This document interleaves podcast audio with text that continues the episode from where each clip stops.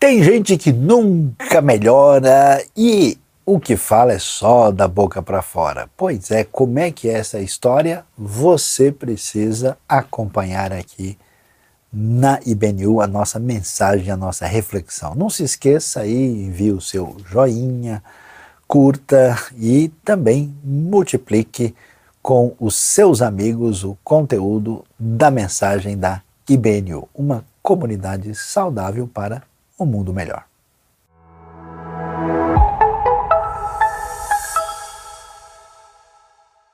Ler e estudar a palavra de Deus é uma das coisas mais abençoadoras que temos para a nossa vida.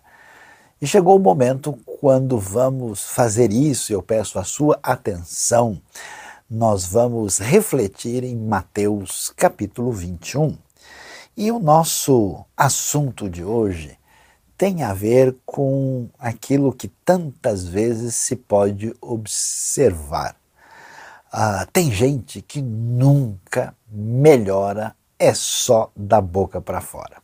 E, para ser bem franco, sincero e verdadeiro, isso não é um problema de agora. Acompanha a nossa história e a gente sabe, tem tanta gente nesse mundo que é só da boca para fora.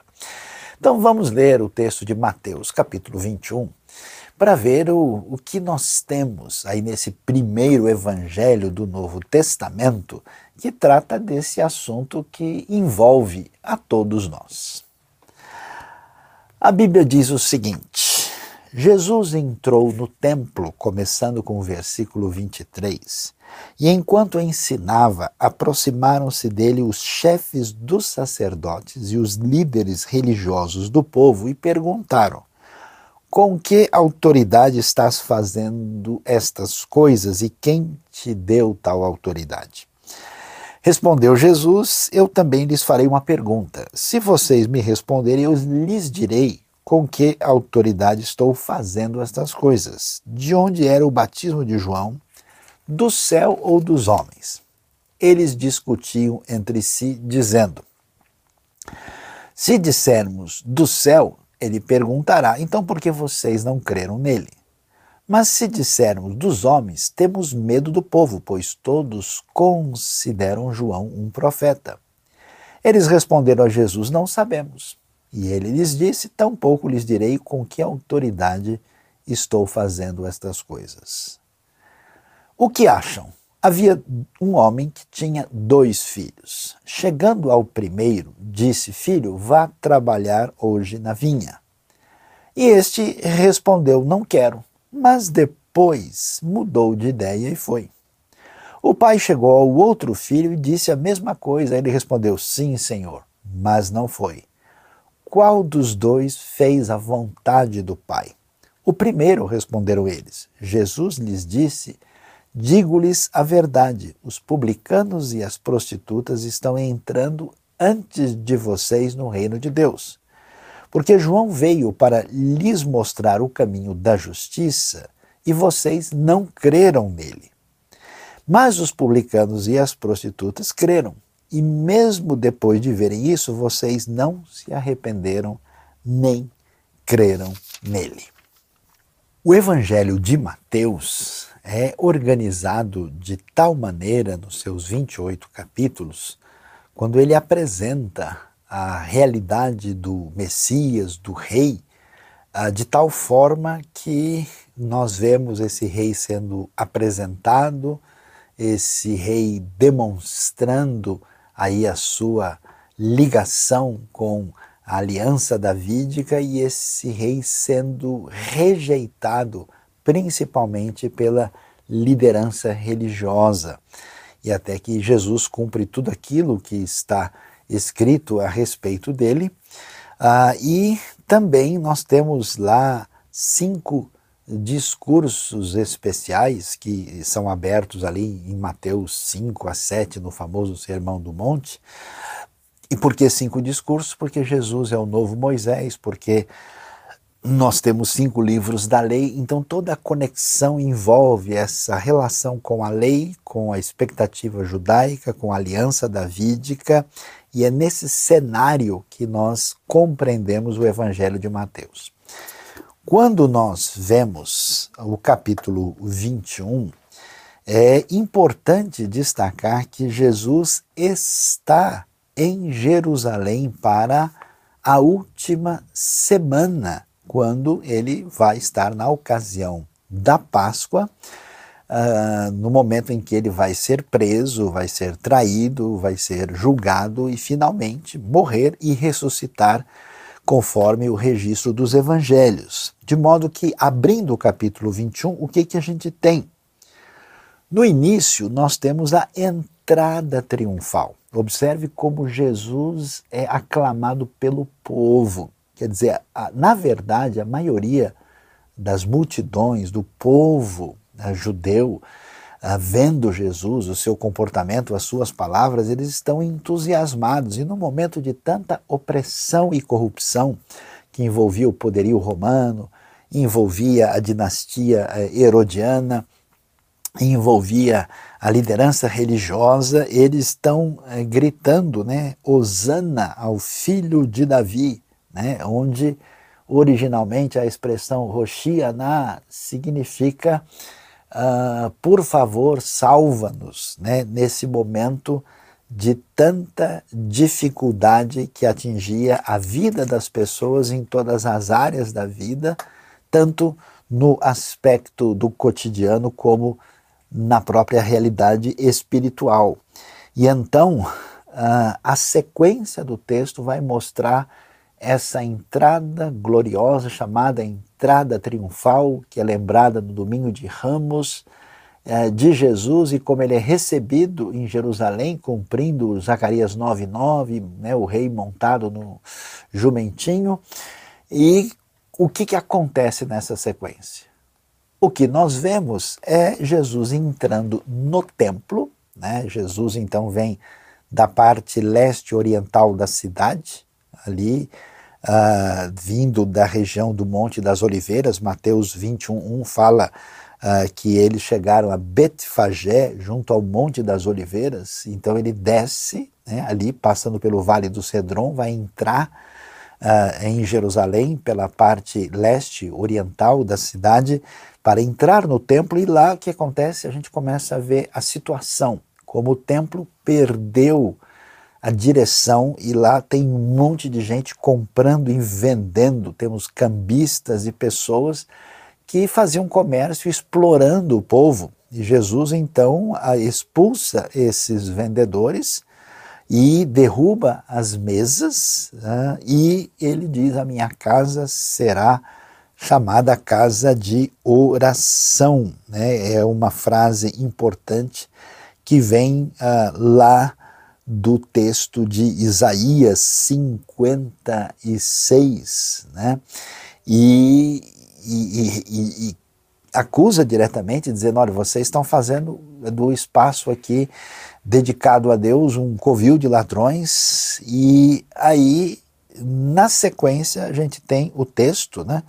É, que, que rejeita esse comportamento, e Jesus diz que ah, dos lábios das crianças, dos recém-nascidos, Deus suscitou louvor, fazendo um contraste daquela espiritualidade falsa com a espiritualidade verdadeira. Em seguida vem a figueira seca, figueira que é tão comum e um dos sete frutos da terra de Israel, que tem a ver com digamos assim, a realidade do tipo de espiritualidade que atingiu o povo, essa figueira aparece seca, ela não está dando frutos, e Jesus, a gente sabe, né, é, que essa figueira acaba sendo amaldiçoada, no sentido que ela não vai mais dar frutos. E depois disso entra o texto que nós lemos do verso 23, que depois de terminado vai ter a parábola dos lavradores para mostrar como a estrutura religiosa dos dias de Jesus era de gente que nunca melhora, era tudo só da boca para fora.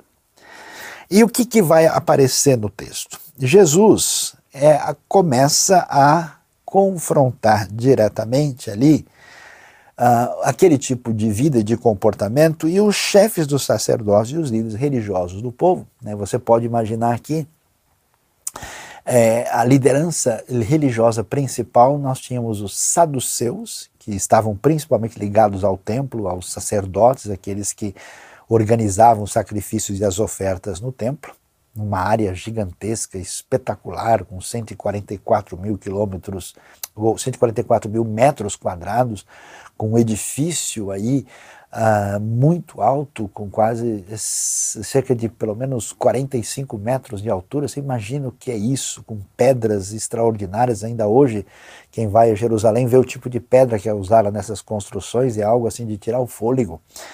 E uh, com toda essa situação, aqueles que eram né, os chamados mestres da lei, geralmente os fariseus que estavam ali estudando e tentando ver como é que essa lei devia ser aplicada conforme a, o entendimento deles, esse pessoal né, é, está ali é, diante de Jesus e aí eles vêm com a pergunta, e é muito interessante que tipo de pergunta. Eles confrontam a Jesus dizendo qual é a sua autoridade, com que autoridade você está fazendo isso? Quem deu essa autoridade a você? Então preste atenção. No mundo religioso, nós temos muito essa, essa contaminação, que a gente pode dizer assim, que até é a contaminação do chefe, a contaminação do coronel, né, de quem manda. E então, nesse universo religioso deturpado, que está submisso inclusive ao controle político de Roma, a pergunta do pessoal é: escuta, quero ver qual que é o, o, seu documento, mostra a sua carteira aí, quem é você, né? É, como assim? A gente ouviu falar desse rabino estranho, desconhecido, que é lá da Galileia, que chega aqui na nossa maravilhosa metrópole espiritual Jerusalém e está dizendo coisas diferentes. Escuta, me mostra aí o, o, seu diploma. Você fez mestrado e doutorado onde? Cadê a sua carteira? Quem é você? É, é interessante isso, porque na realidade de uma espiritualidade uh, que nem sempre se sustenta, a gente tem apenas a fascinação da posição, a fascinação daquilo que parece representar uma autoridade humana. E é esse tipo de preocupação. Observe que esses religiosos, eles estão ligados a quê? Essas pessoas entendiam de sacrifícios, de leis, eles poderiam muito bem conversar com Jesus a respeito do conteúdo da verdade divina. Eles podiam dizer, escuta, Senhor, ó, o, o, o, Rabino Jesus, ouvimos dizer que você falou sobre isso, você falou sobre Isaías, e aqui nós temos um estudioso, ele queria fazer algumas perguntas, mas não, a conversa é em outro tom. A pergunta é, a gente quer saber quem é que manda. Você tem autoridade de alguém que é superior? Escuta, qual é a sua patente? É impressionante como a espiritualidade que nos não se sustenta tem esse perfil e ela está muito ligado a gente que nunca melhora, que é só da boca para fora.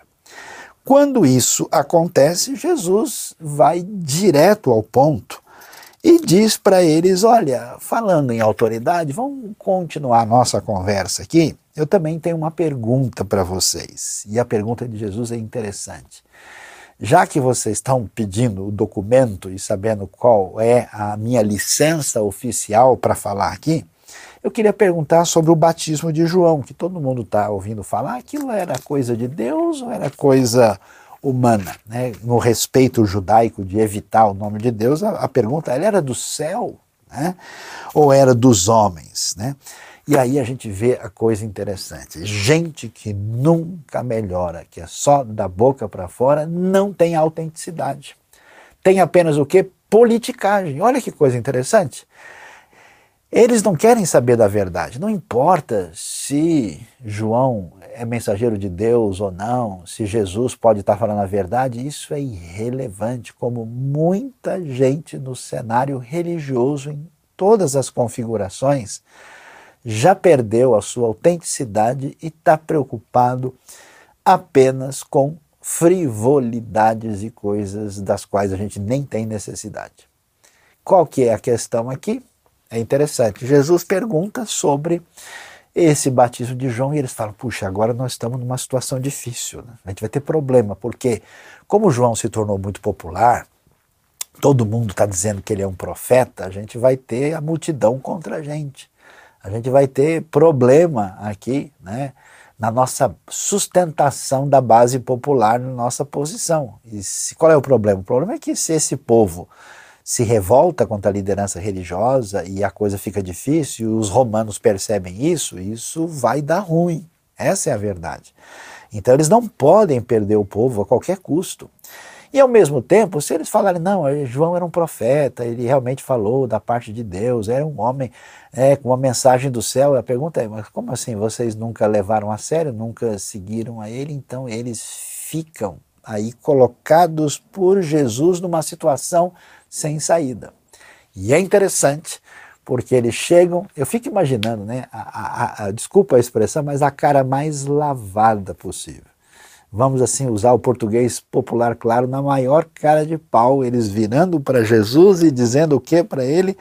Dizendo: olha, a gente não sabe. A gente é mestre da lei, a gente é líder religioso do povo, a gente é chefe do sacerdote, mas falando sobre o último fenômeno mais importante religioso aqui à nossa volta, a gente não tem a mínima ideia. Jesus então desloca a discussão de autoridade para autenticidade e para uma palavra comprometida com a verdade. Eles não têm resposta e Jesus diz: Ah, é? Vocês não sabem? Tá bom.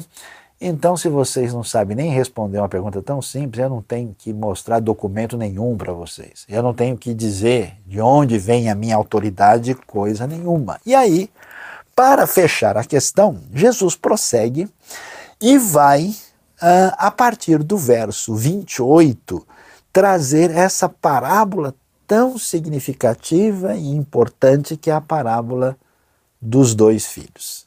E ele vai dizer o quê? O que acham? Havia um homem que tinha dois filhos, chegando ao primeiro, disse: Filho, vá trabalhar hoje na vinha. E esse respondeu: Não quero, mas depois mudou de ideia e foi. E o pai chegou ao outro filho e disse a mesma coisa. Ele respondeu: Sim, senhor, mas não foi. Qual dos dois fez a vontade do Pai. O primeiro responderam eles. É interessante a gente observar, porque a gente deve perguntar que tipo de relacionamento nós temos com Deus e que tem sentido e valor de fato na nossa vida. E a gente está acostumado, talvez, com, com duas propostas muito comuns e que são predominantes no mundo religioso. A primeira proposta é a proposta de que a gente precisa estar devidamente alinhado com o ensino, com a doutrina e com a teologia. É isso que a gente conhece naquilo que a gente chama do mundo da ortodoxia. É curioso uh, que esses indivíduos que trabalham na religião na época, eles conhecem detalhes como ninguém. Eles sabem de tudo aquilo que a lei apresenta sobre como é que o sacrifício deve ser feito, uh, com todo uh, o detalhamento do horário, do tipo de oferta, havia todo um sistema. Para vocês terem uma ideia, né? Uh, em épocas de festa na Jerusalém antiga, os sacrifícios atingiam assim dezenas e até centenas de milhares de animais apresentados. Você imagina o que é essa multidão fazendo isso e tudo sendo organizado, estruturado de acordo com as minúcias da lei e da tradição oral? Você imagina o que é o pessoal passar horas e horas estudando, né? A, a lei e, e, dizendo: olha, isso na prática precisa ser feito assim. Né? É impressionante, Jesus vai falar, por exemplo, de religiosos que eh, faziam até lavagem de copos, de, é, de, de, de, camas e, e de tudo para ficar purificado. Quer dizer, é um detalhamento impressionante tudo isso que está envolvido aqui nesse cenário.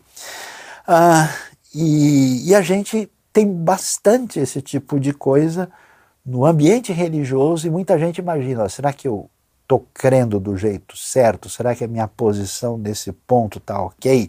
Ah, ah, existe às vezes até uma obsessão para definir a nossa relação com Deus a partir especialmente de uma verdade que se restringe ao contexto abstrato.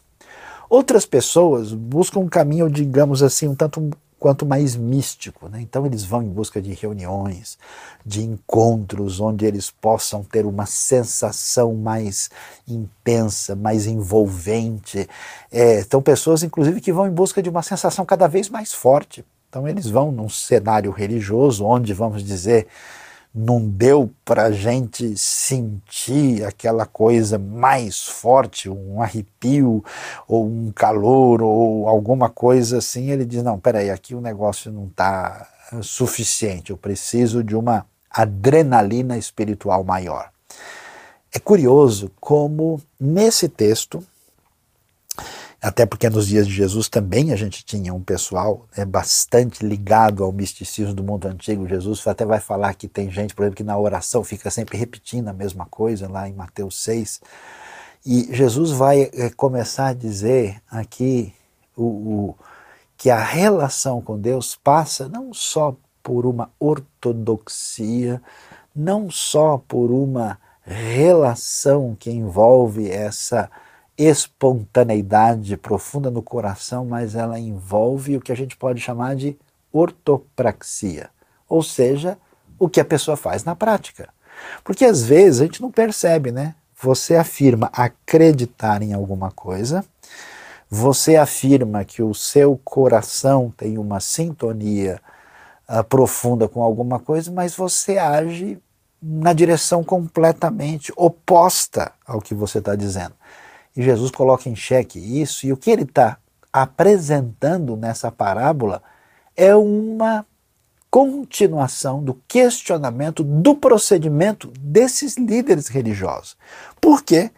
Porque ele vai falar dos dois filhos e vai dizer: olha, teve um dos filhos que, quando foi dito para eles, olha, filho, vai lá trabalhar na vinha. É uma linguagem comum, né? Israel é uma terra das sete frutos extraordinários, já mencionamos aqui a figueira, temos aí a oliveira, a tamareira e um dos mais extraordinários, talvez o mais assim emblemático seja a videira, né, com o suco de uva, o, o vinho e tudo aquilo que, que marca a vida cotidiana uh, do povo ali naquela terra abençoada.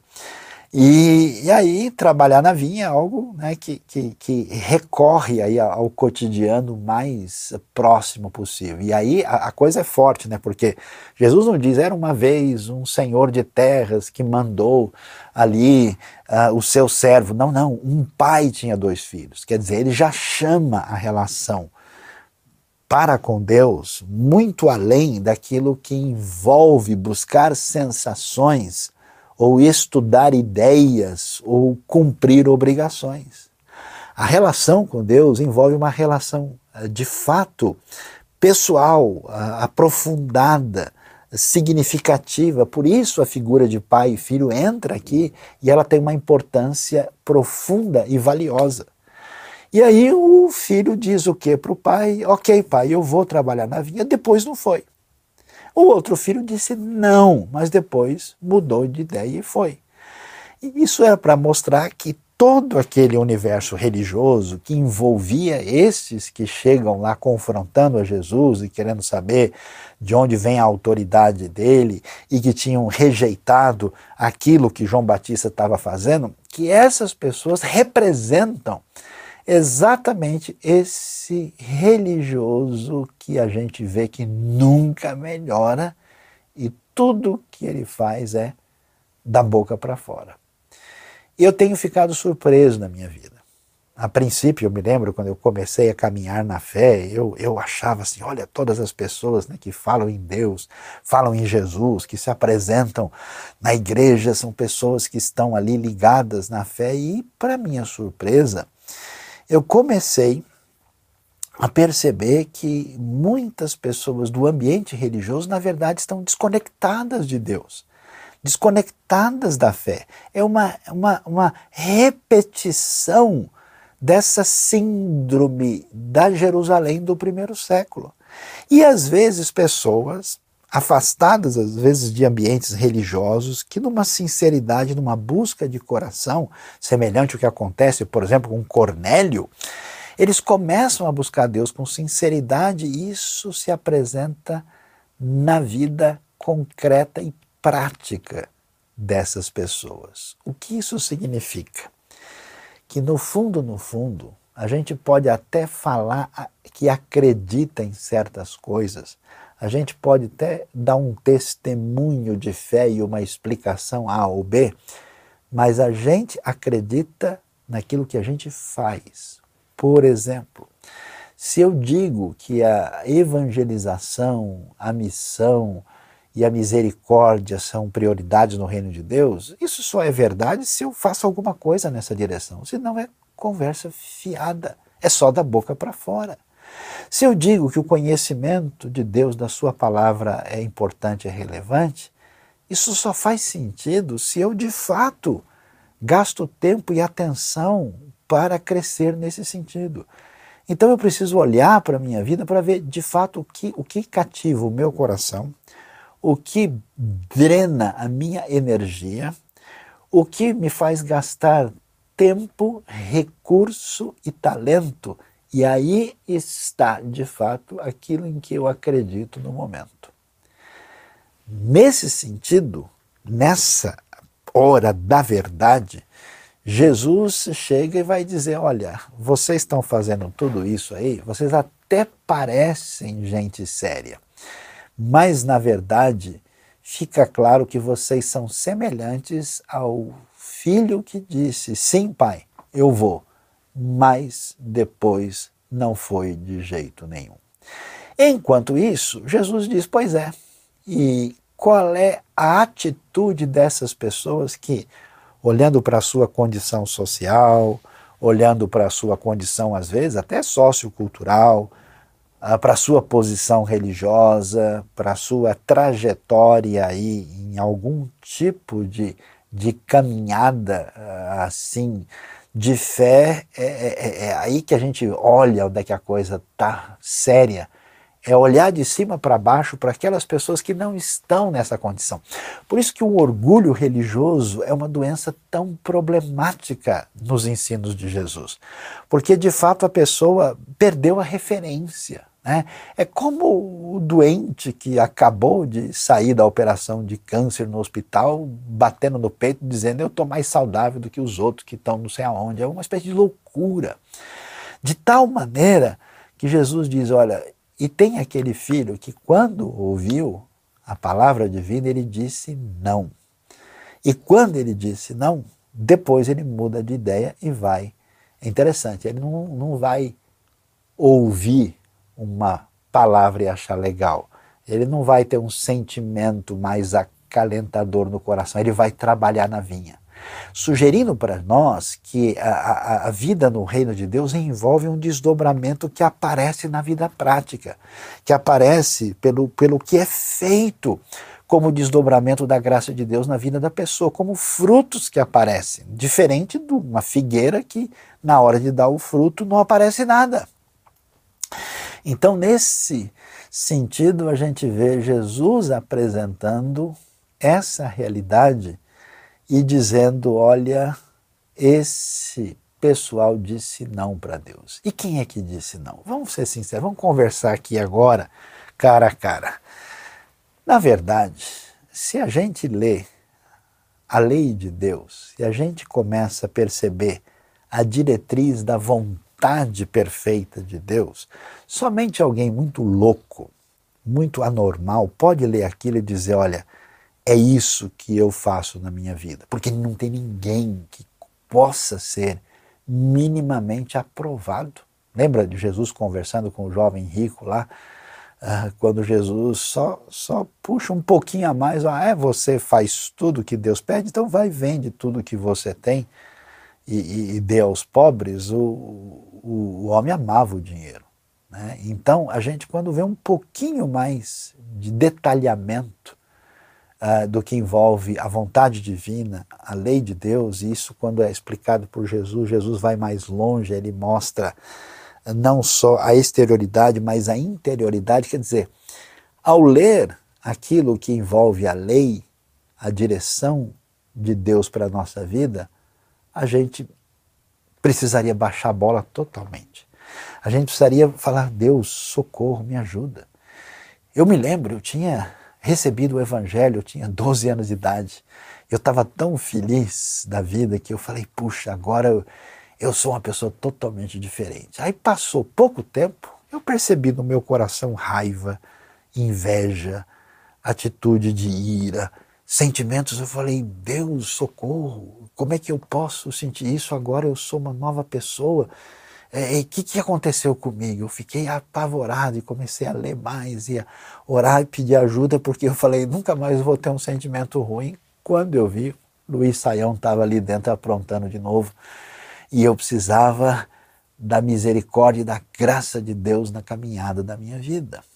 É interessante a gente ver isso porque Jesus vai deixar claro o que que aparece nesse cenário naquilo que tem a ver com a nossa caminhada na fé. O texto vai prosseguir e vai nos dizer o seguinte no desfecho. Jesus lhes disse, e aí ele vem para o desfecho: digo-lhes a verdade, os publicanos e as prostitutas estão entrando antes de vocês no reino de Deus. Você já imaginou?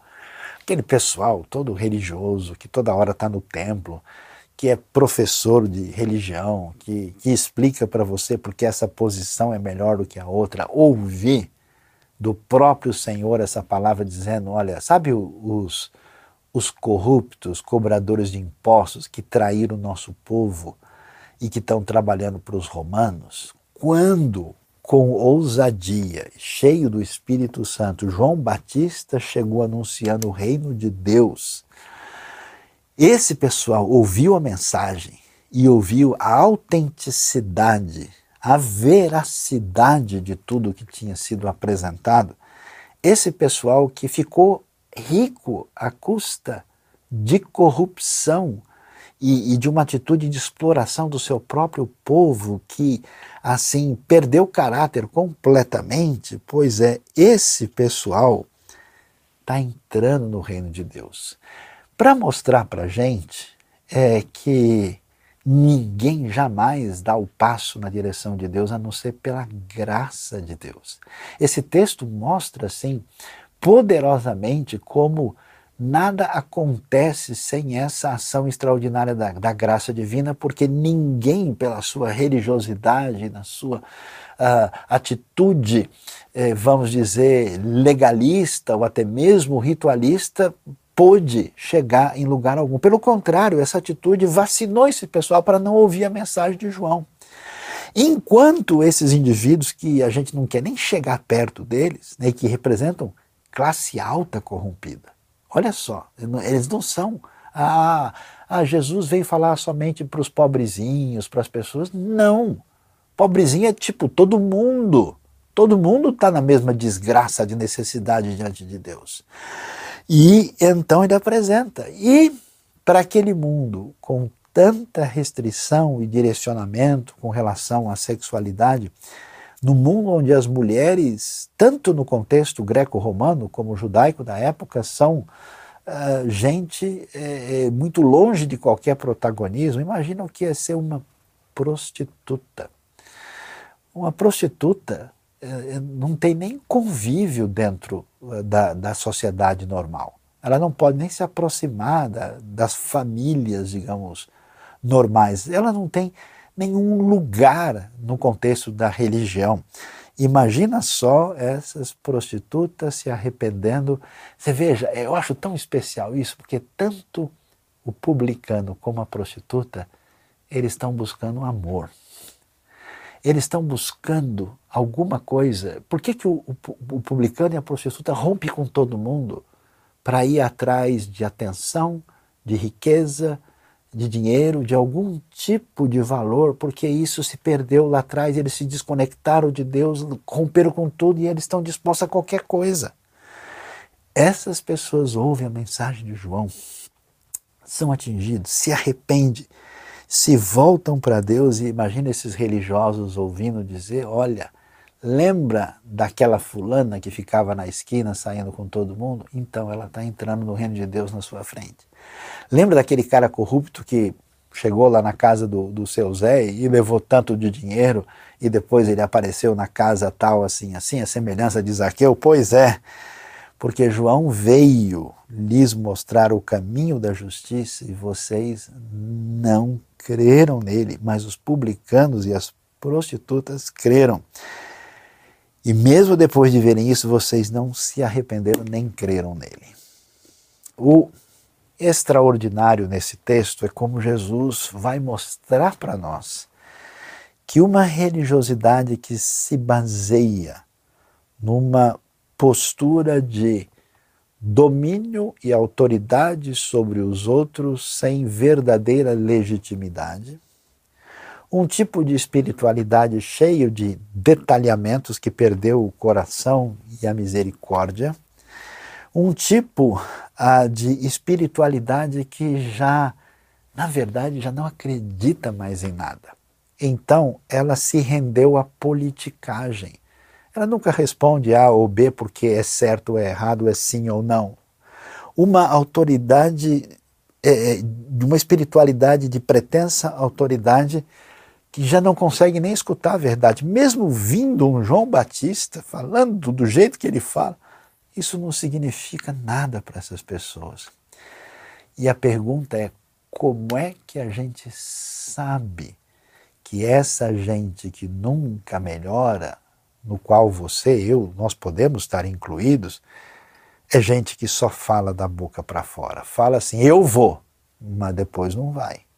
Fala sim, Senhor, mas depois tem outras prioridades e outras coisas, outros elementos no caminho que dominam a sua vida.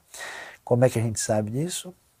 Pelo que a pessoa faz, pelo que a pessoa coloca na prática do seu dia a dia na sua relação com Deus. O que significa isso?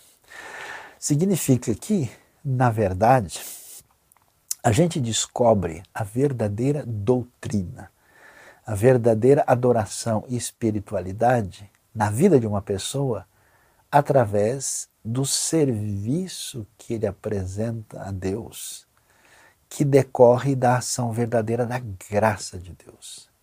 Eu acho tão interessante. Lembra de Zaqueu quando ele se converte? Ele não diz, puxa, eu senti um grande calor no meu coração e agora eu vou ser membro da comunidade dos seguidores de Jerusalém aqui, fundando a primeira comunidade de Jesus de Jericó. Não, ele diz o seguinte: olha, sabe de uma coisa? Eu roubei de todo mundo o tempo todo.